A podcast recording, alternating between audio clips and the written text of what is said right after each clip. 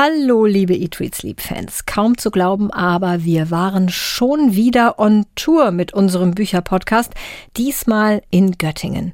Mit 500 Gästen, Elke Heidenreich, Outfitwechsel und Schaummäusen.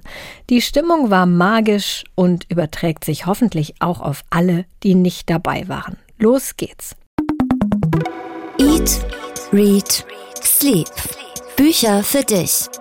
Ein Podcast vom NDR.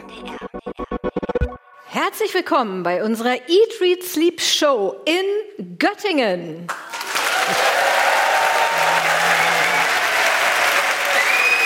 Wow.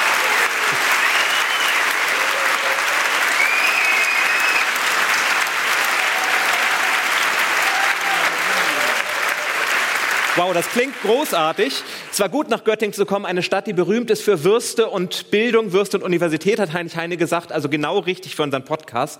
Und wir sind hier im Deutschen Theater beim Göttinger Literaturherbst zum Abschluss des Göttinger Literaturherbstes und freuen uns gemeinsam mit 500 Fans hier im ausverkauften Deutschen Theater auf der Bühne über Bücher zu sprechen. Wir, das sind Katharina Marenholz und, und, Jan Ehlert. Wir sind Redakteure bei NDR Kultur und wir haben heute großartige Unterstützung. Ein Gast, auf den wir uns sehr freuen und die auch schon mal bei uns zu Gast war und heute wieder hier ist, Elke Heidenreich.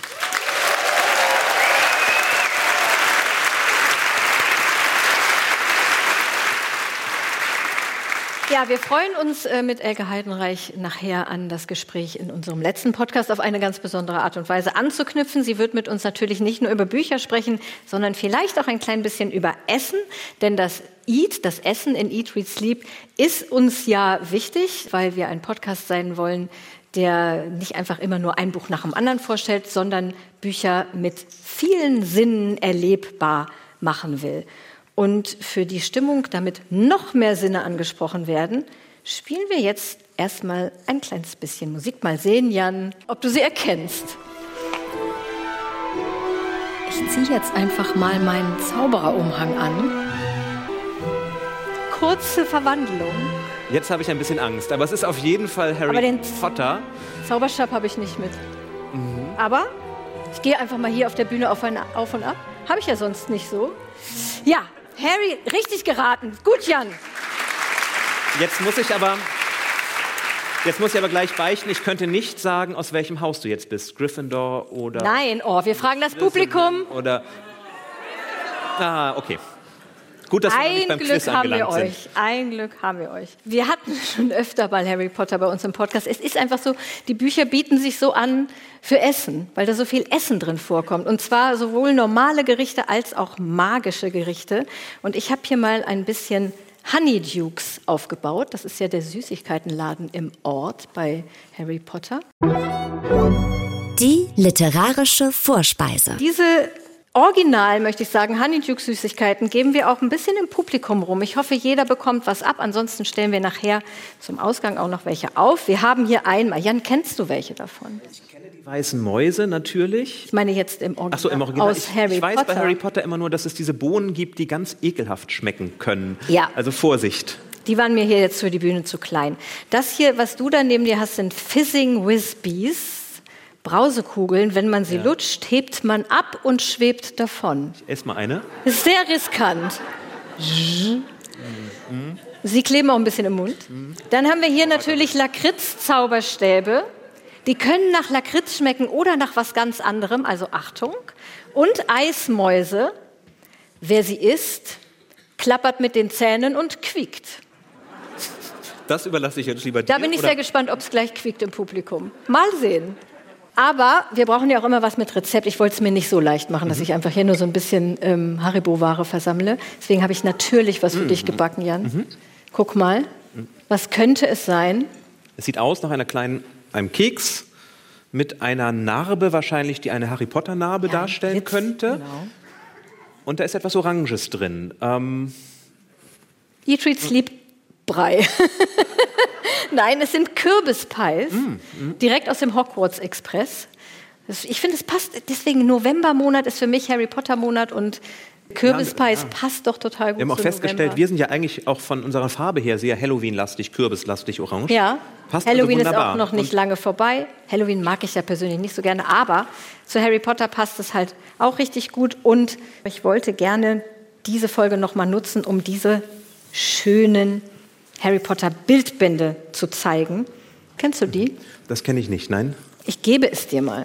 Du darfst es angucken. Vorne drauf ist das Auto. Ich frage mich ja immer, also Harry Potter ist toll und funktioniert, aber ist nicht mittlerweile eigentlich alles schon erschienen, was da erscheinen kann? Ist das jetzt nur noch ein Weiterdrehen der Marketingmaschine oder ist das wirklich ein neues Buch? Naja, das ist, die, Jim Kay, der Illustrator, hat alle Bände, oder jetzt sind wir gerade beim fünften angelangt, aber bis zum fünften Band schon alle Bände von Harry Potter nochmal richtig toll durchillustriert. Und ich dachte das auch erst, was du gesagt hast. Oh, muss das denn jetzt nochmal illustriert werden? Das ist doch gar nicht nötig. Aber die sind so toll. Und ich habe den zweiten Band mitgebracht, weil der erste Band den durfte ich auf gar keinen Fall aus dem Bücherregal meines Sohnes entwenden. Das ist sein Augapfel. Da hat Jim Kay nämlich persönlich signiert. Wir waren mal bei einer Lesung. Und das ist so großartig. Der Jim Kay hat das so toll gemacht. Es hat ganz lange gedauert. Die Winkelgasse hatte er damals erzählt, bei der Lesung hat er in riesig in seinem Atelier gemalt, mehrere Meter lang, um sie dann irgendwie so klein zu dampfen in das Buch zu bekommen. Mhm. Ganz toll. Großartig. Und da sind diese ganzen Essensrezepte auch drin. Die Rezepte nicht, aber das Essen. Das, die Rezepte muss man sich natürlich dann mit viel Fantasie, du weißt schon. Ähm Gerade ist der fünfte Band erschienen und es geht ja schon ein bisschen auf Weihnachten zu. Ich dachte, da kann ich schon mal so einen kleinen Tipp mitbringen. Alle Harry Potter-Fans werden begeistert sein. Mhm. Ich, das sieht sehr wackelig aus, was du hier gerade gemacht hast. Aber wir versuchen das mal. Ich, ich lege mal hier sowas, das macht es leichter und dann schwebt es vielleicht. sehr gute Idee. Jo, ich finde es wirklich toll, Katharina, wie du immer wieder zu Harry Potter noch etwas Neues findest. Ja. Wir hatten ja Felsenkekse, wir hatten ja ähm, die Geburtstagstorte die Geburtstagstorte und jetzt auch noch Kürbispasteten. Ich freue mich, was nächstes Jahr zu Harry Potter von dir kommt. Ich finde, es sieht auch so schön aus mit diesem Honeydukes-Logo, was ich hier illegalerweise aus dem Netz kopiert habe und draufgeklebt habe. Großartig. Wie findest du denn die Kürbis? Kannst du noch ein Wort bitte dazu sagen? Ja, also du siehst, ich habe schon die Hälfte aufgegessen. Ist okay. ist okay, schmeckt sehr gut. Also es schmeckt wirklich nach Halloween. Ich mag ja Kürbis und ich mag ja auch Pasteten und es ist vor allem so schön saftig. Also die Felsenkekse waren ja doch eher so, dass ein bisschen, ein bisschen im Rachen das Weitersprechen schwierig machten. Ich wollte, ich wollte, ich wollte nicht noch mehr Schwierigkeiten einbauen. Ein schöner Einstieg und auch schön, dass wir was zu essen hier auf der Bühne haben. Ich glaube, so viel hatten wir noch nie auf der Bühne. Man kann ja einfach die ganze Zeit weiter essen. Ja. Aber wir wollen natürlich auch weiter sprechen, über Bücher sprechen. Und ein Buch, das lesen wir immer gemeinsam, das ist das Buch unserer sogenannten Bestseller-Challenge. Wir schauen auf die Bestsellerliste vom Spiegel und auf die Bestsellerliste der unabhängigen Buchverlage und wählen immer ein Buch aus, das wir gemeinsam lesen. In dieser Folge war es Jahre mit Martha. Die Bestseller Challenge. Jahre mit Martha, Martin Korditsch hat es geschrieben. Und es ist die Geschichte von Jelchko, 15 Jahre alt, der von allen Jimmy genannt wird. Seine Eltern sind aus Bosnien, aus der Herzegowina nach Deutschland gezogen. Der Vater arbeitet dort als Hausmeister und auf dem Bau und die Mutter putzt in der Schule und bei reichen Leuten. Jimmy selbst verehrt Michael Jackson, gibt Konzerte, wo er versucht, Michael Jackson zu sein. Er liest gern und viel. Zeitschriften aus dem Altpapiercontainer sammelt er, weil er sich selber keine eigenen leisten kann und schreibt alle Wörter auf, die er noch nicht kennt, um sie dann zu lernen und bei Gelegenheit anzuwenden. Und dann lernt er Martha Gruber kennen, auf dem 40. Geburtstag seiner Mutter. Martha Gruber ist Professorin, eine Professorin, bei der seine Mutter als Haushaltshilfe arbeitet. Und sie führt ihn ein in die Welt der Kultur, aber sie verführt ihn auch. Es kommt zum ersten Kuss zwischen den beiden. Und er war 15 und sie 42 in etwa. Danach, danach kommt lange nichts. Jelchko stürzt sich ins Lernen, schafft sein Abitur, geht nach München zum Studium, findet dort eine Vaterfigur, einen Professor. Doch er muss merken, Fleiß allein reicht am Ende nicht, um im Leben anzukommen, um in Deutschland anzukommen und vor allem um glücklich zu werden. So grob umrissen. Katharina, hast du eine Frage an das Publikum? Ja, sehr gut. Wer hat das Buch gelesen? Mal Daumen hoch, Daumen runter. Wie fandet ihr es? Ja, ich sehe viele Mitteldaumen. Hoch, eine Mittel, Faust. Runter. Nein, das ist ein hochgestreckter Daumen. Durchwachsen, würde ich Also sagen. doch eher, eher im oberen Bereich. Nee, es ist runter, mittel, hoch. Ah, also ein Und das für ist alle. Ein, ja. Katharina, wie fandst du es denn? Ich fand es am Anfang, dachte ich so, ja, ganz okay. In der Mitte fand ich es kurz richtig gut. Und dann so ab der Mitte fand ich es immer langweiliger und abstruser mhm. und schlechter. Lustigerweise genauso wie eine Hörerin, die uns geschrieben hat. Sie hat vor allem die erste Hälfte gern gelesen, aber dann konnte sie die Entwicklung von Jimmy immer weniger nachvollziehen. wo am Anfang, schreibt Alexandra, noch tolle Dialoge des 15-Jährigen mit der Frau Professor Gruber stehen, folgen immer mehr schmonzettige Sätze und die Story wirkt einerseits überladen, andererseits fehlt mir der Grund, warum ein so ehrgeiziger junger Mann jeden Antrieb verliert. Und überladen, das war so ein bisschen mein Stichwort. Ich fand es auch wahnsinnig überladen. Es ist eine Einwanderungsgeschichte. Es ist ein bisschen auch ein Kriegsroman, Coming of Age, ähm, Love Story natürlich. Dann geht es um Abhängigkeiten, um Machtverhältnisse, um Ohnmachtsgefühle, um Depressionen, um Krankheit. Es war also, und, und mir fehlte so ein bisschen der rote Faden dann. Ja, aber es ist doch toll, so viele viel. Themen auf 300 Seiten ja, unterzubringen. Es, ja, es kann gut gehen, aber ich sag mal so, für mich ist es in diesem Fall nicht gut gegangen. Also mir ging es ein bisschen anders, denn ich fand es am Anfang toll, dann fand ich es gar nicht gut und dann hinten raus fand ich es wieder besser. Also gut, dass wir nicht ein Buddy Read gemacht haben. Ja. Dann hätten wir wahrscheinlich in der Mitte uns ziemlich angezickt gegenseitig dabei. runtergezogen. Was mir aber wirklich, wirklich gut gefällt, sind die vielen wichtigen Themen. Am Anfang dachte ich, ach ja, Geschichte. Junge verliebt sich in ältere Frau, Liebesgeschichte. Im schlimmsten Fall ist es auch noch eine romantische Liebesgeschichte. Das ist es nicht. Also, dass es sich bei 40-Jährigen, die mit 15-Jährigen etwas anfangen, auch um Missbrauch handelt. Das wird dann auch aufgegriffen, zum Glück. Aber dann ist es so viel mehr. Dann ist es eben dieses Kämpfen. Er will ankommen. Und die Lehrer in der Schule sagen ihm, du brauchst gar nicht auf das Gymnasium zu gehen, du wirst ja eh Gärtner. Ne? Obwohl er eigentlich die besten Noten von allen hat. Dieses Verzweifelte der, der, Einwand der Kinder der Einwanderergeneration, die einfach nicht ernst genommen werden, das fand ich unglaublich stark, das als Thema. Und dass es am dritten dann diese Selbstfindung ist. Was mache ich eigentlich? Wie, wo finde ich meinen eigenen Platz? Das ist toll. Also ich fand es wirklich toll, wie viele Themen ich darin wiedergefunden habe.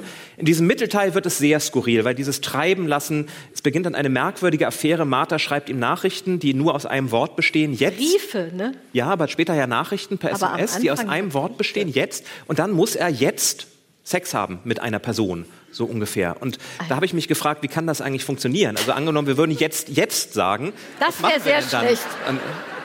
Bitte nicht. Also da, da ist, treibt er ein bisschen sehr. Da merkt man, da wollte vielleicht an der Stelle Martin Kordisch ein bisschen sehr viel. Er ist hinter, zwischen allem hin und her gerissen. Zwischen Illegalität und Leistung und Fleiß, zwischen Homosexualität und Heterosexualität, zwischen Deutschsein und Kroatischsein. Das erklaut dann auch noch, also tatsächlich zwischen, ja, zwischen der schiefen Bahn und der Bahn nach oben ein bisschen viel. Aber wie es dann abgebunden wird und wie am Ende, ohne das jetzt verraten zu wollen, diese Geschichte sich dann tatsächlich, wie alles sich zusammenfügt, das fand ich ganz, ganz stark. Hm. Du bist nicht überzeugt. Nee. Nein, mir war es wirklich zu viel. Ich fand, es hatte keinen roten Faden. Es war nicht, wurde nicht mehr zusammengebunden. Aber ich möchte zum Abschluss dieser ersten unserer Buchbesprechung eine kleine spontane Abstimmung im Publikum durchführen. Gerne mit etwas Licht. Und zwar, ich lese jetzt einen Satz vor, nee, zwei Sätze, relativ vom Anfang mhm. und frage dann, ist das Kitsch oder Kunst?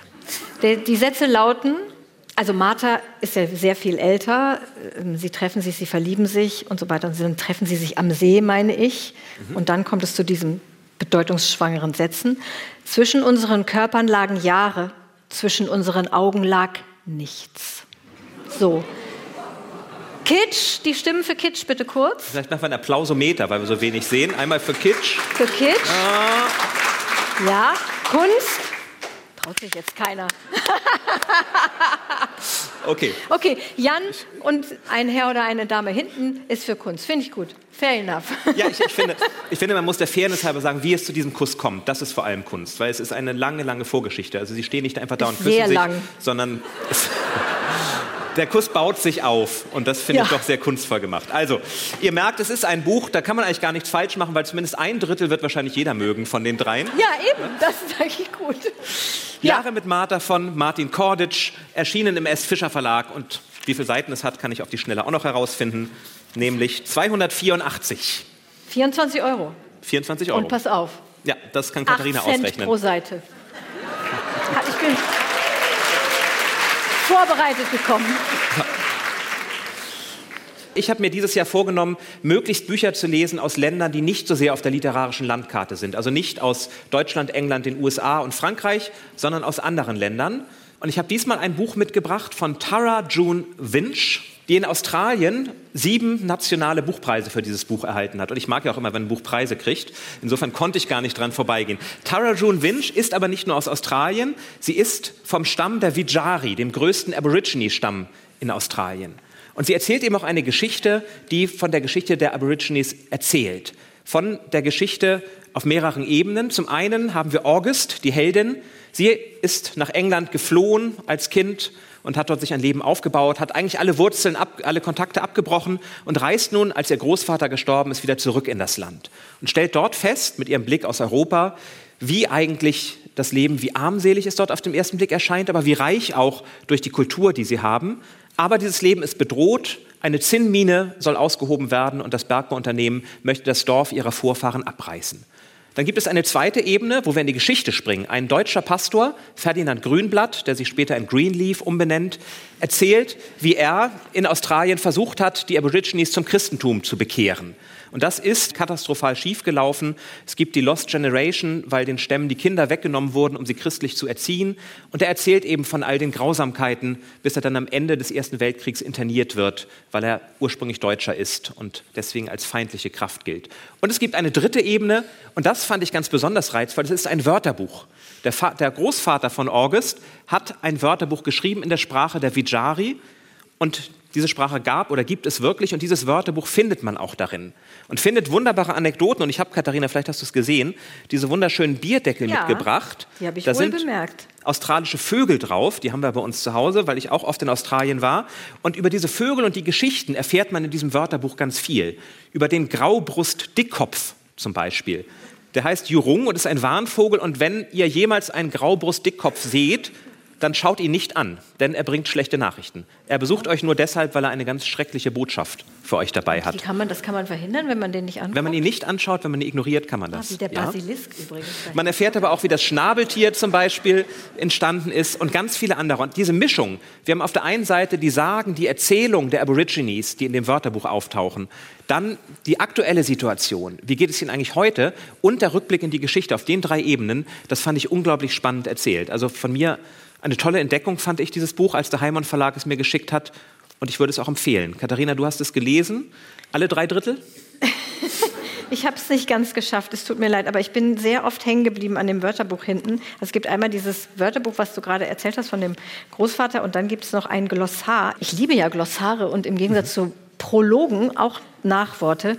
Zum Beispiel das Wort Billabong da dachte ich ja lange Zeit, das ist eine Klamottenfirma. Also ist auch eine Klamottenfirma, aber ich hatte das allerdings auch schon mal recherchiert. Das ist ja das ähm, Aborigine-Wort für Wasserloch. Das habe ich hier wiedergefunden. Und so habe ich mich ein bisschen in diesem Wörterbuch festgelesen und in dem Glossar und habe nicht ganz das Buch mehr geschafft. Aber die restlichen Drittel kriege ich auch noch hin.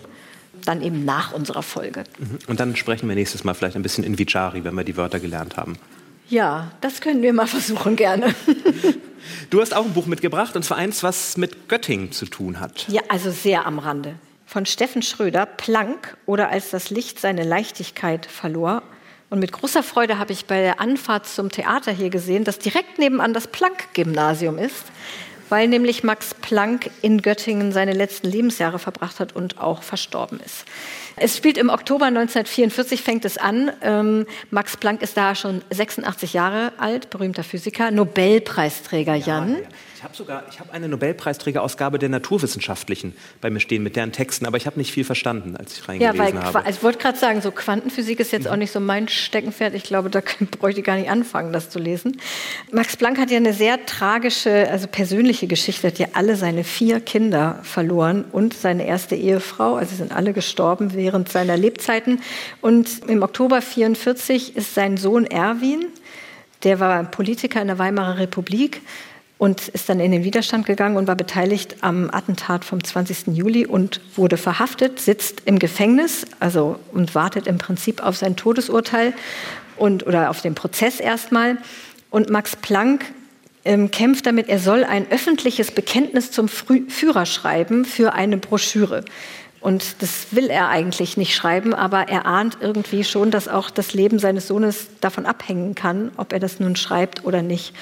Und es geht aber auch gar nicht nur um Max Planck, es geht auch um Albert Einstein. Die waren ja befreundet, die beiden. Es geht um Albert Einsteins Sohn. Also Einstein ist zu der Zeit schon in den USA und setzt sich für die Rettung vieler Juden ein, lässt aber seinen eigenen Sohn hängen. Der ist nämlich währenddessen in der Schweiz in, einem, in einer Nervenheilanstalt und wird damit Elektroschocks geplagt. Ist wiederum ein Freund von Max Frisch, der taucht auch auf. Lise Meitner kommt vor. Und auch Professor Sauerbruch, der ja genau wie Max Planck auch nicht, keine ganz unkomplizierte Beziehung zu dem, zum Nationalsozialismus hatte. Und da wird es eben auch sehr gut gezeigt, wie, wie schwierig das auch ist, in dieser Zeit das Richtige zu tun. Was ist überhaupt das Richtige? Und ich finde, Steffen Schröder ist ja ein Schauspieler. Ich kannte den gar nicht. Ich kenne ja eigentlich Schauspieler grundsätzlich nicht. Kennst du Steffen Schröder als Schauspieler? Nein. Hier, ich zeige dir kurz ein Foto. Sieht gut aus. Okay. laden wir mal ein. Ja, laden wir mal ein. Und ich finde, der hat es toll gemacht, weil er so deutlich wird, dass eben nicht alles schwarz-weiß ist. Und der schafft es so in ganz wenigen Sätzen, so komplette Situationen zu skizzieren. Und trotz dieses sehr tragischen, traurigen, dramatischen Themas ist das Buch auch mit ganz viel Humor geschrieben. Es hat mir sehr gut gefallen. Und hups, hoppla. Ja, also es ist ein biografischer Roman, halb Roman, halb Sachbuch. Sowas mag ich ja sehr gerne, so wie auch 1913 von Florian Illies. Und auch hier möchte ich schon mal auf Weihnachten blicken. Ich glaube, es ist ein sehr gutes Geschenk für die Problemzielgruppe Schwiegerväter, nicht lesende Geschwister, so die Gegend. Mhm. Und an dieser Stelle noch einen schönen Gruß an Stefan, der hat uns geschrieben. Er hat uns erstmal, habe ich dir noch gar nicht gezeigt, die Mail, er hat uns sehr viel Lob für den Podcast geschickt, aber es stört ihn, dass wir doch recht viel frauenlastige Literatur vorstellen.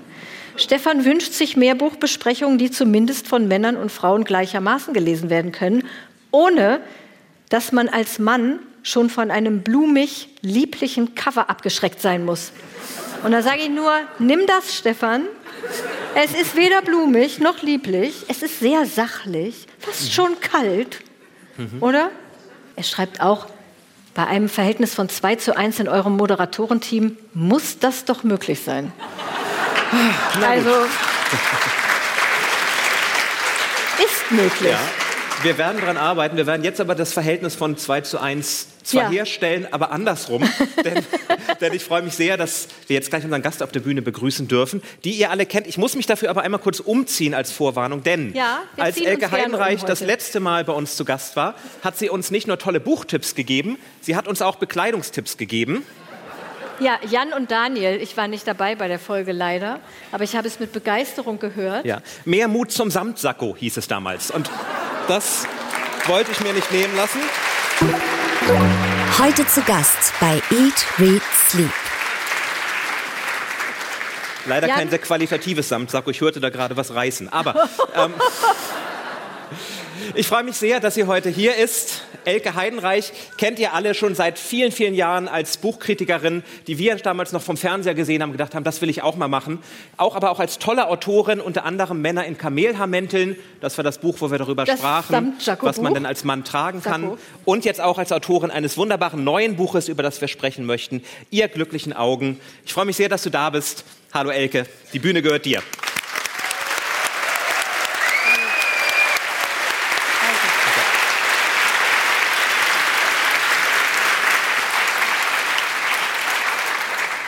Ist ein bisschen Spack, das Jäckchen, ne? Ja. Ich gestehe, ich habe es nicht neu gekauft, sondern erstmal geliehen, um ja. zu gucken, ob es ankommt. Also zwei Größen mehr wäre besser. Ja. Jan, ja. aber abgesehen davon, einfach nicht mehr. abgesehen davon meinst du, das Geld sollte ich investieren? Kann man tragen. Diesen Herbst ist ja, wie man hört, Samt wieder in. Hier, Höschen ja. wenigstens. Ne? Also ich habe immer gerne Samt gehabt. Ich finde, es schmeichelt. Sehr schön. Ja. Aber was sagst du zu der Farbe? Ich, schwarz ist ja so ein bisschen konservativ. Ich glaube, du hattest damals in der Folge zu hellblau geraten. Nee, hellblau habe ich nie. Ich hatte, ähm, als ich meine Sendung Lesen machte, wusste ich, dass ich mir wünschte, dass man darauf hört, was ich sage in der Sendung über die Bücher und dass man nicht jedes Mal guckt, was hat sie an. Das Fernsehen ist ja so, mhm. äh, was hat jemand an oder unsere Moderatoren werden eingekleidet von. Das mhm. äh, kann ich alles nicht leiden. Also habe ich sechs Jahre lang in jeder Sendung dieselbe Jacke angehabt. Das war eine rote Samtjacke. Mhm. Ich habe nichts anderes angezogen als diese Samtjacke, damit die Diskussion über Klamotten mal aufhört. Ja, aber für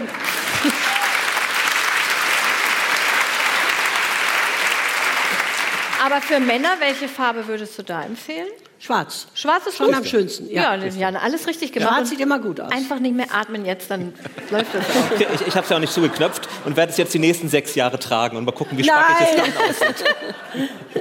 Elke, du bist heute äh, zu uns gereist, in, um auch über dein Buch zu sprechen, Ihr glücklichen Augen. Und darin spielt ja auch Göttingen eine Rolle, nämlich Ah, ja, einmal. Genau. Ähm, ich war befreundet mit Inge Feltrinelli, der Verlegerin aus Mailand, und die stammte zwar ursprünglich aus Essen, genau wie ich, das hatte auch mit unserer Freundschaft zu tun, aber sie lebte lange in Göttingen und ihre Enkel leben dort zum Teil. Und was mich sehr beeindruckt hat, sie ist mit dem Fahrrad von Göttingen nach Hamburg gefahren. Ja, sie wollte Fotoreporterin werden und als der Krieg aus war, hat sie sich ein Fahrrad geschnappt und ist von Göttingen nach äh, Hamburg geradelt, zu Rowold gegangen und hat den Auftrag auch gekriegt und ist Fotoreporterin geworden.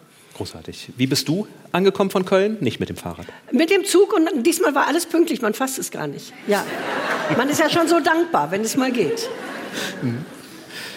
Manchmal ist aber Verspätung gut, weil man dann lange Bücher lesen kann, oder? Nee, Also so nie manches gut. Dann steht man auf dem Bahnhof von Unna oder Paderborn rum und verflucht sein Leben. Das, äh, ich lese schon im Zug. Hm. Natürlich lese ich im Zug, ist ja klar. Aber bei Verspätungen stehst du ja auf zugigen Bahnsteigen Das rum und so. Da hilft nur zu gucken, wo eine Kneipe ist und sich einen reinzupfeifen. Apropos reinpfeifen, Wasser hast du, ne? Genau. Wie reist du denn am liebsten? Jetzt mit dem Zug, aber so grundsätzlich, was ist dein liebstes Das Reise? kommt drauf an, wohin. Also nach Peking würde ich nicht mit dem Zug oder mit dem Fahrrad fahren, da äh, würde ich schon fliegen. Das Buch handelt, äh, hat lauter kleine Geschichten über Reisen, die ich wirklich gemacht habe. Und ich habe jetzt erst festgestellt, wie viel ich in meinem Leben gereist bin. Das war mir gar nicht so bewusst, weil ich nie sehr lange reise. Ich bin nicht der, der Mensch, der äh, irgendwo hinfährt und 14 Tage mit dem Handtuch die Liege belegt, sondern mir kommt eine Stadt in den Sinn, Havanna oder Shanghai oder Moskau oder New York und dann fahre ich für vier, fünf Tage dahin, länger nie. Und das habe ich gemacht und darüber habe ich geschrieben. Sind alles nur Städtereisen. Fast alles. Und, und so mit der transsibirischen Eisenbahn, das wäre dann aber auch gar Nee, nicht so dein ich Ding? bin dann geflogen und jetzt sind wir ja in einem Zeitalter, wo das alles fragwürdig und nicht mehr möglich ist. Und in der Corona-Zeit saß ich zu Hause und dachte, die goldenen Jahre sind irgendwie vorbei. Aber ich hatte sie noch und darüber wollte ich schreiben. Und darum habe ich auch den Titel gewählt, Ihr glücklichen Augen. Der ist aus Faust 2 von Goethe. Da steht ein Türmer auf seinem Turm. Er muss ansagen, wenn Feinde kommen oder wenn Feuer ausbricht. Und er sagt, singt ein langes Turmlied, ein sehr schönes. Und die letzte Strophe ist, ihr glücklichen Augen, was je ihr gesehen, es sei wie es wolle, es war doch so schön. Und genau das habe ich auch gedacht über meine Reisen. Ich habe so viel sehen dürfen, was heutige Generationen vielleicht gar nicht mehr können bei dem Zustand der Welt, dass ich darüber schreiben wollte. Du hast bei dem, das hat uns natürlich beim Lesen sehr gefreut, auf dem Reisen auch häufiger mal Essen zumindest ausprobiert. In China schreibst du, hast du ganz viel Gruselig. Hühnerfüße und alles Mögliche Gezwungenermaßen. gegessen. Ja, in China kommt nicht auf den Tisch wie hier beim, beim Chinesen wahrscheinlich in Göttingen oder in Köln. äh, Nummer 28, Hühnchen mit Mandeln und Bambussprossen. Da kommt das ganze Huhn, wird mit einer Axt zerhackt in Einzelteile und man isst den Kopf, die Augen, den Schnabel, die Füße. Grauenvoll, ja. Hast du es, aber kannst du das denn essen? Nein, ich habe mir dann rausgesucht, was ich essen konnte. Ich kann vieles nicht essen. Ich habe zum Beispiel in allen Sprachen, wenn ich reise, immer ein Schild dabei. Ich esse nichts, was aus dem Wasser kommt. Also keine Fische, Oh, keine sehr sympathisch. Wie Jan. Oh. Und ähm, das oder wenn es gar nicht geht und ich kein Schild habe oder nichts, dann lasse ich irgendjemand vorkosten. Manchmal erschließen sich ja die Namen auch nicht so wirklich. In Budapest gab es Schweinefleisch, Großmutter ist geschwollen. Ja, äh. Hast du es bestellt? Das habe ich bestellt. Das ging. Es war irgendein Schweinsbraten. Man kann äh, das Ungarisch kann man überhaupt nicht verstehen. Aber ich verstehe ja oft schon Deutsch nicht. Ich bin neulich in Berlin an einer Kneipe vorbeigegangen. Da hing ein Schild draußen. Da gab es Moment, ob ich es zusammenkriege. Seehecht Burrata auf Naturtomatensalat an Brokkoli-Musselin auf Safran im Espuma. Was soll das sein? Was soll das sein? Was für ein Quatsch. Espuma, Also, das ist so ein An solchen Kneipen geht man am besten ganz schnell vorbei und sucht eine, wo es Kartoffelbrei, Würstchen und Salat gibt. Ja. Reden wir über Bücher. Du gibst seit vielen Jahren schon Leseempfehlungen. Es gibt ja immer diese große Debatte, über die wir auch sprechen. Es gibt Bücher, die muss man gelesen haben. Gibt es solche Bücher überhaupt oder ist es doch eher Geschmackssache. Man kann sagen, Nein, toll, man muss gar nicht. Äh, Man muss, wenn man in die Schule geht, das lesen, was auf dem Lehrplan steht. Und wenn man studiert, muss man das lesen, was man studiert. Aber normal, wir, die wir alle hier sitzen, wir müssen gar nicht. Aber man sollte ein gewisses Grundwissen haben, wenn man sich denn überhaupt dafür interessiert. Und dazu gehören ein paar Klassiker, die man kennen sollte, zumindest äh, um was es dabei geht. Aber man muss gar nicht. Das Lesen soll auch Freude machen. Und wenn man die Ausbildung abgeschlossen hat, soll man lesen, was und wie man möchte. Klar. Also unterscheidest du zwischen E- und U-Literatur? Nein, Grenze? es gibt es so wenig wie in der Musik. Es gibt nur gut und schlecht. Hast du denn bei irgendwelchen Büchern also Berührungsängste oder sagst du, das lese ich auf gar keinen Fall oder lässt du einfach alles auf dich zukommen? Nein, alles lasse ich nicht auf mich zukommen, aber Berührungsängste habe ich auch nicht, sondern ich habe äh, Geschmacksrichtungen und da man nie alles im Leben machen kann, äh, habe ich gewisse Dinge ausgeklammert. Ich lese keine Krimis, ich lese kein Science Fiction. Ich, äh, ja, was noch? Ich weiß es nicht. Ich gucke mir die Bücher an, wenn sie kommen und schaue, ob es mich interessiert und dann fange ich an. Also, aber es gibt nicht äh, jetzt Autoren oder so, wo ich von Anfang an sage, die bloß ja nicht. Und hast du so Triggerwörter im Klappentext, wo du sofort denkst, uh, das... Klappentexte lese ich gar nicht, das ist Ah. immer Verlagsquatsch. Das stimmt ja nie. Äh, okay, also dann nur nach dem Titel und nach dem Ich Cover? lese hinten über den Autor. Wie alt ist der Autor? Wie sieht er aus? Ist ja mal ein Bild. Steffen Wenn da aber steht, er war schon Rodeo-Reiter, Klowärter, Leichenwäscher und Stöckelschuhhersteller, dann klappe ich zu und denke, ist gut. Dann brauche ich es auch nicht. Also diesen übertriebenen Schnickschnack. Äh, ich gucke Ah, nach Autoren, nach Themen und bestelle dann nach Katalog. Und wenn dann die Bücher kommen, dann fange ich einfach an und nach 60 Seiten weiß ich ja oder nein für mich. Mhm. Und wenn es für mich nichts ist, kann ich es auch nicht gut empfehlen, dann lasse ich es sein. Wie wichtig ist dir da, wenn wir gerade über die Autoren und Autorinnen sprechen, Diversität? Man sagt ja mal, der Kanon, das sind so viele weiße alte Männer und dann ist da noch Annette von Droste-Hülsdorf irgendwie reingemischt. Muss man da vielfältiger lesen? Versuchst du das auch bewusst? Ja, ich versuche das, aber das ist nicht mein, mein Hauptantrieb. Es geht um Literatur, ob die von Männern ist oder von Frauen, ob von Schwarzen oder Weißen, ist mir im Grunde egal. Es geht um Literatur. Literatur ist Sprache. Äh, Ein gutes Buch ist eine gute Geschichte, adäquat erzählt, mit einer guten Sprache. Wenn einer nichts zu sagen hat, und hat eine tolle Sprache, ist genauso sinnlos wie einer hat eine wunderbare Geschichte und ist nicht fähig, sie zu erzählen. Darum geht es in erster Linie. Und ähm, dieses alte weiße Männer, das ist jetzt auch so ein Schlagwort geworden. Ich meine, in Amerika sitzen Thomas Pynchon und Don DeLillo, großartige Autoren. Und Annie Ernaux kriegt den Literaturnobelpreis. Können wir das noch ernst nehmen? Also das ist Können schon so eine? Frage. Mhm. Und, äh, es geht nicht um Geschlecht oder, oder sonst was oder um alt oder um farbig. Es geht um gut erzählen. Da Chimamanda Ngozi Adichie, die Nigerianerin, wie wunderbar erzählt die. Oder Hanya Yanagihara, ein bisschen äh, Leben. Was sind das für fantastische Bücher? Aber äh, die haben gar keine Chance oft, weil, äh, weil immer nur das, das Übliche äh, besprochen wird. Aber das ändert sich gerade. Hast du denn ein Jahreshighlight schon? Ach, ich habe immer, ich verliebe mich ja immer wieder in Bücher und Autoren. Also dieses Jahr war für mich ein, ein richtig unterhaltendes Buch und ein anderes könnte ich jetzt auf Anhieb so nennen. Was mich wahnsinnig unterhalten hat, war Bonnie Gamus, eine Frage der Chemie. Ich fand Ja. das wunderbar. Eine Frau, die als, als Wissenschaftlerin gemobbt wird und die dann anfängt mit einer Kochsendung im Fernsehen. Und ihr Redakteur sagt immer, bitte sagen Sie doch endlich mal, stellen Sie die Kartoffeln mit Wasser und Salz auf den Herd. Sie sagt, stellen Sie nun die Knollenfrucht mit H2O und äh, Natriumchlorid auf den Herd. Und das fand ich ganz wunderbar. Und mein, mein Lieblingsbuch, das ich in letzter Zeit gelesen habe, sind die Memoiren von Werner Herzog. Ich bin ein großer Werner Herzog-Fan. Sowohl der Mensch als auch die Filme, als auch er als Autor und seine Autobiografie, jeder für sich und Gott gegen alle, ist ganz großartig. Es ist ein, ein so wunderbares Menschenbuch, das kann man nur jedem empfehlen. Und es hat auch was Besonderes, was sonst kein Buch hat. Und das ist wieder typisch Werner Herzog, der völlig eigenbrötlerisch und stur ist. Er erzählt und nach 400 Seiten hört er mitten im Satz einfach auf. Und vorne schreibt er, das Buch hört irgendwo auf, ich hatte dann nichts mehr zu sagen. Und das ist so großartig, das gibt es sonst nirgends. Also das kann ich nur jedem empfehlen, das ist mein Highlight im Moment. Liest du manchmal noch tatsächlich Klassiker? Kommst du da noch zu, dass du Ja, sagst, es gibt ich. noch ich lese immer mal wieder Klassiker, weil es einfach die schönste Sprache ist. Ja. Bei, so eine schönere Sprache als bei Kleist kann es ja nirgends geben. Wenn ich Zeit habe, dann schnapp ich mir, äh, in meinem Schlafzimmer stehen die Klassiker, dann schnapp ich mir was und lese mich ein bisschen fest und bin dann mal aus dem neuen Getümmel so ein bisschen raus. Also man, man muss nicht Klassiker lesen und einige lassen sich heute auch nicht mehr gut lesen. Aber sie haben uns schon noch was zu sagen. Also Schiller in Sachen Freiheit, das äh, ist zeitlos. Kleist in Sachen Sprache, Goethe in Sachen Menschsein. Stifter in Sachen Natur. Stifter hat sich immer gelangweilt. Ähm, Das hat er extra gesagt. ja, hat er extra gesagt. Ja. Irgendjemand hat mir mal erzählt, irgendein Dichter hat gesagt, ich gebe dem die polnische Königskrone, der es schafft, äh, nach Sommer von Stifter fertig zu lesen.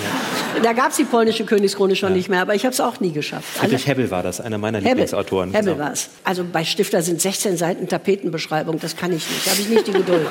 er ist sicher ein großer Autor, aber mich erreicht er nicht. Sehr schön. Aber hast du manchmal das Gefühl, wenn du jetzt wirklich ein richtig neues Buch liest, so, das hätte das Zeug dazu, lange Zeit zu überdauern? Das hätte das Zeug dazu, irgendwann zu einer Art Kanon Ach, das ist immer so schwer zu sagen. Manchmal lese ich ein Buch und denke, das sollten ganz viele Menschen lesen und dann habe ich das Gefühl, das könnte ein Klassiker werden. Also ein, ein Klassiker, den es wirklich gibt, der wird gerade neu aufgelegt im nächsten Jahr. Und das ist das Buch Der ewige Brunnen. Ich weiß nicht, ob Sie das kennen. Das ist eine Gedichteanthologie, 1955 erschienen mit nur deutschen Gedichten durch fünf Jahrhunderte. Und das ist natürlich ein bisschen veraltet. Das ist in den 70ern schon mal neu aufgelegt und erweitert worden und jetzt wieder. Und es erscheint neu bei Beck. Äh, Und die Hälfte ist neu, weil natürlich nach 55 ganz viele neue Gedichte dazugekommen sind.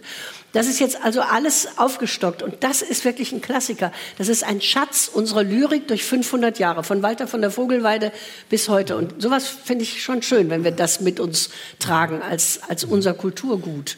Aber ob ein Roman, der gerade erscheint, ein Klassiker wird oder sich ewig hält, ich weiß es nicht. Ich kann es schwer sagen. Mal die Gedichte, du bist auch eine große Anhängerin von Gedichten. Du Sehr. kannst viele auswendig, habe ich gelernt aus viele. deinem Buch. Ja, ja. Jan kann auch die Glocke auswendig. Ja, aber dafür haben wir keine Übrigens. Zeit, um jetzt die Glocke aufzusagen. du hast Ich kann ja mal ein kurzes aufsagen. Ja, Soll ich ein gerne. kurzes aufsagen? Ein Ganz kurzes. Was vielleicht auch in dem neuen ewigen Brunnen ist, würde mich freuen. Ich weiß es noch nicht, was drin ist. Das ist ein Gedicht von Rainer Kunze. Kennt ihr den noch? Rainer Kunze war ein Autor in der DDR, den man dort sehr, sehr schlecht behandelt hat. Und er ist dann, hat es geschafft, noch in den Westen zu kommen, schwer krank, sehr gedemütigt. Und er hat wunderbare kurze Gedichte geschrieben, die ich sehr liebe und die ganz leicht auswendig zu lernen sind, weil sie sich noch reimen. Die anderen sind ja viel schwieriger. Damals. Und das ist ein ganz kleines Gedicht über Sehnsucht. Und das heißt, du weißt zur Stunde ihn an fernem Ort. Mit dem Verstand begreifst du seine Ferne. Es liegen zwischen dir und ihm ein Himmel Sonne und ein Himmel Sterne. Und doch trittst du ans Fenster immer fort. Schön. sehr schön. Die, die wunderbaren Jahre ist das bekannteste Buch von Rainer Kunze, die glaube ich.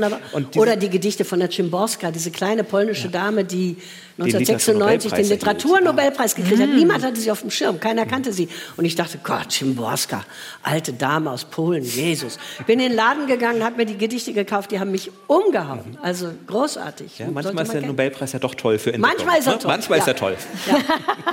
Ich erzähle in einer Geschichte äh, über New York, wie ich im Fahrstuhl äh, Derek Walcott getroffen Mhm. habe. Das ist ein karibischer, schwarzer, wunderschöner Mann. Inzwischen Mhm. ist er gestorben. Mit grauen Haaren stand er da und ich dachte, den kenne ich, den kenne ich. Und als wir unten ankamen, sagte ich, you are Derek Walcott, you just won the Nobel Prize. Und dann nahm er mich in den Arm und sagte, nobody knows me. Niemand kennt mich. das fand ich so schön, so bescheiden. Und, Hier äh, ist ein Foto von ihm drin. Ich suche es gerade. Ich finde es natürlich Ja, jetzt nicht auf. Anhieb. Das ist so schön an dem Buch, finde ich. Dass, da, da sind auch ganz viele Fotos drin, auch ganz viele. auch von mir, wie ich mit 17 Ja, ahnungslos aus- in Paris hast, rumsitze. Hast ja. du die so aus alten Fotoalben dann? Ich habe die zum Teil, sind geguckt? es meine, zum Teil, ich bin sehr viel mit einem? Fotografen gereist. Ihr habt mich vorhin gefragt, wie ich reise. Darauf habe ich, glaube ich, gar nicht geantwortet. Ich reise am allerliebsten alleine. Aber sehr gerne auch mit einem Fotografen, mit dem ich seit 30 Jahren befreundet bin, Tom Kraus. Wir haben viele Reportagen gemacht und Bücher und Tom geht mit seiner Kamera still irgendwo und ich gehe irgendwo und schreibe und abends treffen wir uns und erzählen uns, was wir gesehen haben. Und von Tom sind sehr, sehr viele Bilder in dem Buch, darum ist es ihm auch gewidmet. Ich finde auch so schön so kleine Notizen, wie zum Beispiel, das ist ja gleich am Anfang in der Paris-Geschichte, da hast du offensichtlich ein, ein Gedichte von Paul Verlaine abgeschrieben Il und so lange, so lange aufgehoben. Ja, ich, ja klar. Das sind, ich hatte als junges Mädchen Hefte, in das ich Gedichte geschrieben habe, mit meiner damals noch jungen Schrift, mit grüner Tinte. Und die Gedichte, die man als junges Mädchen oder als junger Mensch abschreibt, die kann man fast immer auswendig bis, das werdet ihr auch aus eurer Kindheit mhm. wissen. Die frühen Sachen bleiben. Heute noch was zu lernen ist viel schwerer. Ja, ja, klar. Und ich habe das natürlich alles verwahrt und konnte es jetzt mit dem Handy abfotografieren und da rein tun. Das, das ist total niedlich. Ja. Da steht auch drunter, ach Berlin, ach 17. Ja, da war ich 17. ja. Schön. Das hast du aber nicht mit 17 drunter geschrieben, sondern später. Nein, das ist das eine aktuelle. Ich nehme an später, ja. Aber tolle Fotos auch, mhm. also viele Fotos und tolle Geschichten. Eine, das wäre eine tolle Quizfrage für uns gewesen. Wir fragen ja immer nach Literaturwissen. Nach welcher Figur von Goethe ist ein Kaufhaus in Seoul benannt? Das kann man nicht wissen. Ich überlege Sonst. gerade, ob es Goethe ist. Ja, ist Goethe. Mhm. Ja, es ging ein bisschen ja. hin und her. Ich war auch kurz Das Kaufhaus heißt Lotte und man hatte mir erzählt, es sei nach Thomas Mann, Lotte in Weimar. Und ich habe dann recherchiert, stimmt nicht. Es ist nach der unseligen Lotte, in die der unselige Werther, Werthers Leiden, verliebt ist. Und äh, dieses Buch fand ein äh, koreanischer Kaufmann so toll, dass er seinen ganzen Konzern und auch dieses Kaufhaus danach benannt hat, Lotte. Und du hast sehr viel Zeit in Lotte verbracht. Sehr viel, ja. ja. Und ich habe sehr viel eingekauft eingekauft. Und ich war damals mit dem ZDF äh, unterwegs, das war während der Olympiade 88. Und das ZDF hatte irgendwann gesagt, wir sind das leid, immer euer Übergepäck zu zahlen. Ihr kauft immer so viel ein in den Ländern und wir müssen ein Übergepäck. So viel wie mitgenommen wird, wird auch wieder mit zurückgenommen, basta. Aber liebes ZDF, wir sind ja nicht doof. Wir haben dann alle fünf Ziegelsteine im Koffer gehabt und haben die in Seoul haben wir ein, ums Hotel rum ein richtig schönes Mäuerchen gebaut aus hunderten von Ziegelsteinen. Und zurück hatten wir dann unsere Mitbringsel aus Kaufhaus Lotte im Koffer. Es geht alles.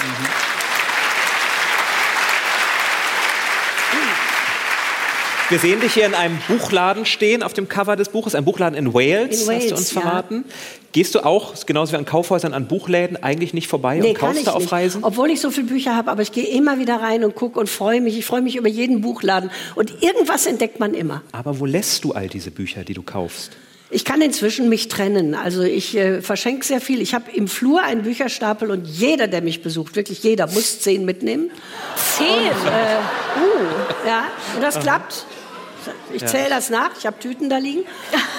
Äh, dann gibt es in Köln öffentliche Bücherschränke, die ich bestücke, wo ja. ich immer rumfahre, Kofferraum voll Bücher. Ich kann mich wirklich trennen, aber ich habe ein kleines Haus und das ist auf allen Etagen voll mit Büchern. Man lebt ja mit den Büchern, man hat sie auch lieb. Ich weiß auch, wo alles steht. Es gibt ein Lyrikregal, in meinem Arbeitszimmer Sachbücher, im Schlafzimmer die Klassiker und unten und im Flur überall alphabetisch geordnet die anderen. Das geht schon. Mhm. Aber ich kann mich auch trennen. Im Keller sind die, die ich so zweitklassig, also zu viel Carol Oates, zu viel Simone de Beauvoir, das ist im Keller. Und nach und nach denke ich so, jetzt ist auch mal gut mit Simone de Beauvoir. Und ja. dann mache ich einen Stapel und tue das in die Bücherschränke. Man muss immer Zwischenlager machen. Ja, und es kommt ja auch eine neue Generation, soll die das mal lesen. Sehr schön. Ganz herzlichen Dank. Du kannst hier. Ich nehme mal hier so eins mit. Ich will mal sehen nachher, ob ich ja. fliege im Zug. Ich habe hab für dich to go Oh, wie schön. Dankeschön. Jetzt habe ja. ich angefasst. Das nee, das nimmst, kannst du auch mitnehmen. Ich fliege im Zug. Ich danke euch. Wir danken Gerne. dir. Du darfst dich noch ein bisschen entspannen in der Loge. Läuft. Denn wir haben noch eine Rubrik, zu der wir jetzt kommen, die meine Lieblingsrubrik in diesem Podcast ist. Dort stellen wir Bücher vor, die nicht neu sind, aber die das Leben von unseren Hörerinnen und Hörern verändert haben. Also Lebensbücher, die man immer wieder aus dem Regal zieht, die auf gar keinen Fall einstauben, sondern die man immer wieder durch die man immer wieder blättert und sagt, das war eins meiner Lieblingsbücher. Und du hast heute eins ausgesucht. Die All-Time Favorites. Ich wollte es aus meinem Regal ziehen, aber es war nicht mehr da. Noah Gordon, der Medikus. Ich habe es auf jeden Fall gelesen. Ich habe auch noch die beiden Folgebände gefunden im Regal, aber das nicht. Das habe ich mir jetzt vom Büchertisch kurz ausgeliehen. Falls jemand, der zuhört, meinen Medikus hat, gerne zurückschicken an den NDR. Ja, das hat sich gewünscht, dass wir das vorstellen. Sabine, kann ich dann nachher noch was dazu sagen, warum Sabine das so toll findet, aber vielleicht erst mal kurz zum Inhalt. Wer, wer hat das gelesen? Den Medikus alle, oder? Auf jeden Fall sehr viele Hände, die nach oben gehen. Ja. Genau, was sagt denn doch das war auch damals, Das war damals so ein unglaublicher Hype, ja, oder? Alle lasen den Medikus. Und die Buchhändlerin, die hier Bücher verkauft hat, glaube ich, gesagt, statistisch gesehen stehen in jedem Haushalt mindestens zwei Exemplare. Deswegen kann man dort auch nicht so viele jetzt mehr kaufen. Nur dieses hier und ein anderes. Also ich hoffe, das reicht für die, die noch nicht bestückt sind damit. Also, es spielt in, in London im 11. Jahrhundert. Rob Cole ist neun Jahre alt, als er seine Eltern verliert. Und er wird von einem einem Bader als Lehrling aufgenommen und lernt das Handwerk der Heilkunst. Dann reist er mit dem durch ganz England und äh, die behandeln, behandeln in Häkchen die Menschen, verkaufen ein Spezialspezifikum, also eine Medizin, die hauptsächlich aus Alkohol besteht und entsprechend nicht unbedingt hilft. Und Rob merkt aber, dass es seine Bestimmung ist, anderen Menschen zu helfen und er merkt auch, dass er eine Gabe hat. Und zwar, er kann den nahen Tod eines Patienten in seinen Händen spüren. Und das wird auch vererbt, diese Gabe sagt es bereits, es gibt zwei Nachfolgebände, eine Trilogie. Und Rob will dann mehr, der will ein richtiger Arzt werden, also nicht äh, Spezialspezifikum nur verkaufen, sondern richtig den Menschen helfen und geht dann nach dem Tod seines Meisters nach Isfahan, um Medizin zu studieren. Als ich das gelesen hatte, wollte ich auch kurz Arzt werden. Du auch? Nein, auf gar keinen Fall. Auf das gar keinen Fall. Ich auch nicht. Gruselig und äh, eklig. Sehr und, eklig auch, aber ist auch nur sehr kurz. Aber es hat mich schon irgendwie beeindruckt. Es geht auch sehr viel um Essen in diesem Buch. Also wir hätten auch hier raus, ich hätte auch so ein kleines Pilaf. Auch das heißt das so? Pilaf mitbringen können. Das wäre aber sehr kompliziert gewesen. Sabine hat nämlich geschrieben, erst durch dieses Buch wurde ihr bewusst, wie man kulinarische Genüsse in Bücher einfließen lassen kann. Noah Gordon beschreibt sehr eindrücklich, wie damals Mahlzeiten zubereitet wurden. Und es hört sich alles so lecker an, dass man sich umgehend an ein offenes Feuer setzen will, irgendwo in einer rauen Landschaft, um diese Genüsse auch erleben zu dürfen. Also quasi hat Noah Gordon so ein bisschen unseren Podcast Ja, wir wollten das doch machen. Das offene Feuer wurde uns verboten hier auf Ja. der Bühne. Deswegen Sonst gab hätten wir jetzt hier anderes. natürlich noch rasch so ein, so ein Steak oder was die da damals gegrillt Das hättest du sicher gut gekonnt. Oder ein Fisch. Mach mal weiter. Es haben uns viele geschrieben, dass Noah Gordon irgendwie so als der ersten Erwachsenenbücher gewesen ist. Und Henrik zum Beispiel sagt, es war sein erstes Mittelalterbuch. Er hat es so mit Anfang 20 gelesen und danach dann direkt sehr viel Ken Follett weggesuchtet. Säulen der Erde und so. Und so war es so ein bisschen bei mir auch. Ich glaube, das war auch mein Einstieg in Mittelalterliteratur generell erstmal. Ich fand damals so unglaublich toll, dass man reisen konnte. Also Isfahan, wie es beschrieben wird, er reist ja auch dahin, Mhm. zu Fuß natürlich. Damals gab es ja keine großen anderen Möglichkeiten außer Pferde, schnelle Pferde. Also wie Isfahan beschrieben wird, das fand ich unglaublich spannend. Und dann aber auch dachte ich, dieses Aufeinandertreffen der Religion, die alle das gleiche Ziel haben eigentlich, nämlich Wissenschaft. Und wie diese Wissenschaft sich dann ausbreitet durch das Zusammenwerfen der Kenntnisse, das fand ich so toll. Zu sehen, wie eigentlich damals Globalisierung schon funktionierte. Und so ein bisschen wie die Ringparabel von Lessing, am Ende gibt es in allen Religionen auch die Toleranten, die gemeinsam an diesem Ziel arbeiten und diejenigen, die es eher nicht tun. Das ist das, was mir so hängen geblieben ist an diesem Buch. Und es ist eben wirklich gerade auch für Jugendliche so spannend erzählt. Ein Reisebuch, ein Mittelalterbuch und man lernt noch ganz viel Medizinisches, auch wenn halt alle Behandlungsmethoden heute vielleicht nicht mehr Nein, angewandt das werden sollten. brauchen wir zum Glück nicht mehr. Es war für mich auch so ein bisschen ein Einstieg in Arztbücher. Ich habe, glaube ich, auch direkt danach die Zitadelle von Cronin gelesen. Und dann Frauenarzt Dr. Stefan Dann, Frau, Frank. dann Susanne Baden. Frauenarzt Dr. Stefan, irgendwas, dem die Frauen vertrauen. Ja, also Noah Gordon, der Medikus, falls es jemand zweifache Ausführung im Regal stehen hat, vielleicht noch mal reingucken. Und damit nähern wir uns einem weiteren Höhepunkt. Das Quiz. Und jetzt seid ihr alle gefordert, denn wir dachten, wir stellen die Fragen ja immer so leicht für uns, dass wir die Antworten wissen. Holen wir uns doch Hilfe aus dem Publikum. Und es gibt auch was zu gewinnen. Wir haben Schürzen dabei. Und ich verspreche, dieses selbstgekaufte, also wirklich selbstgekaufte Buch von Elke Heidenreich schenke ich auch dem oder derjenigen, der die Antwort auf meine erste Quizfrage weiß. So viel zur Oha. Motivation. Die Regeln sind streng. Genau. Wer die Antwort weiß, bitte auf gar keinen Fall reinrufen, sondern bitte leise aufstehen. Nein, bitte aufstehen und warten, bis im Idealfall ein Mikrofon kommt und dort dann die Antwort reinsprechen. Dann würde ich gleich mal unsere bewährte, gerade für Veranstaltungen, bewährte Kategorie literarische Hunde aufrufen. Wie hieß der Lieblingshund von Thomas Mann, dem er auch eine Erzählung gewidmet hat?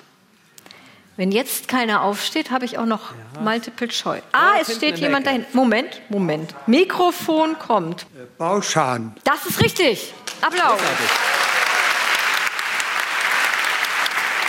Unsere Kollegin kommt mit ah, Zusatzfrage. Natürlich, Zusatzfrage. Zusatzfrage. Rasse. Die weiß, glaube ich, fast niemand.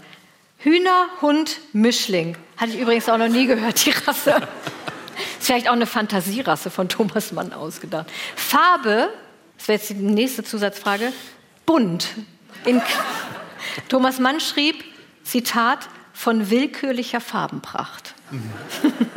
Wir haben eine schöne Kategorie bei uns im Podcast. Das ist ein Buch in einem Satz. Ich erzähle also, versuche die Handlung des Buches in einem Satz zusammenzufassen. Einige wissen es vielleicht schon nach den ersten drei Wörtern, aber verrückte Frau vom Dachboden verhindert zum Glück nur eine Hochzeit. Verrückte Frau vom Dachboden verhindert zum Glück nur Ja, eine Fragen Hochzeit. sind oft sehr schwierig. Hm. Ah. Jemand traut sich. Das finde ich super. Man muss sich ja auch erstmal trauen, dann aufzustehen. Mikrofon ist gleich da. Jane Eyre von Charlotte Bronte. Das ist richtig. Ja. Dankeschön.